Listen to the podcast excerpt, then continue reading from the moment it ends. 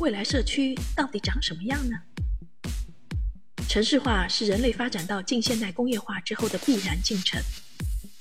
中国自改革开放以来，城镇化率年均增长一个百分点，到二零一九年首次超过了百分之六十。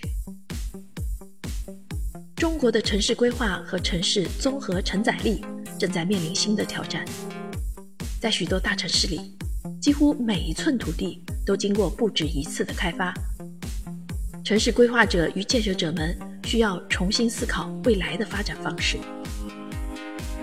二零一九年一月，浙江省在政府工作报告中提出启动未来社区等标志性项目，这是未来社区首次被正式写入了政府工作报告。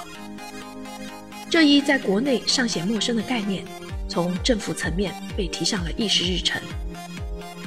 人们对未来美好生活的追求，可以在限定的规则和方法下，由政府职能部门去推动实践与实现。显然，这个议题在今天依然没有结论。今天我们谈论家，不会像过去只看重好房子有什么标准，而是关注所有家庭成员的居住体验，包括居住环境、交通配套。邻里关系、子女教育、父母养老等伴随每一个人生命成长周期里的一系列问题。过去解决这些问题的方式是孤立的，他们都被分别装在不同的篮子里，等房子造好了、卖完了、住进去了，再碰运气，等着政府规划。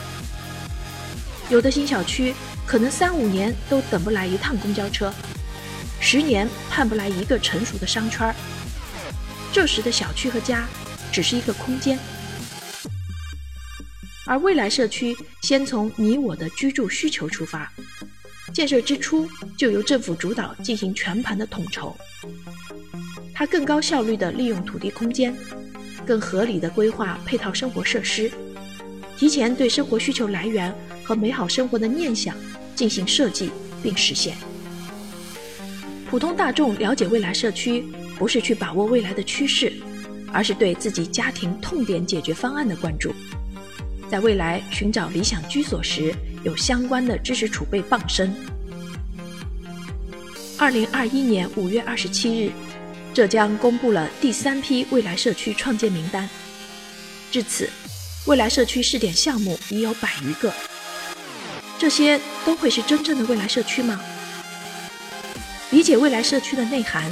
要先弄懂三个概念：一，未来社区不能简单的理解为未来的社区，他说的不是未来时间概念上的社区或小区怎么造。从浙江省政府的工作方案里去理解，未来社区应该被理解为一个专有名词，因为未来没法定义，所以要在一定的条件限定下去设计未来，才有实现的可能。未来社区不只是一个小区围墙里的事儿，需要与周边的配套环境紧密联系。它的讨论范畴是社区生态，可以理解为最小城市的试验单元。三，未来社区需由政府来统筹的创建和实施。未来社区建设设计的多方面内容，如治理、健康、教育等场景。很难由开发商去执行，都要通过政府行动来实施。这就是理解未来社区的三条基本概念。有了这些认知，大概能鉴别出哪些是真正的未来社区，哪些只是起了未来社区名字的过去式小区。所以啊，未来社区实际上是一项系统化的城市工程。这套系统纷繁庞杂，盘根错节。一句话定义不了未来社区，一点都不奇怪。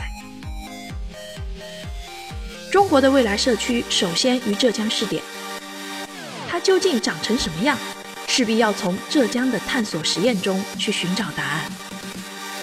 浙江省未来社区建设试点工作方案提出未来社区一三九的顶层设计模型，但它回答不了中国的未来社区长什么样。显然。这是一道案例题。如果您对未来社区感兴趣的话，不妨去看看这本书吧。好，今天的推荐就到这里，感谢您的聆听，再见。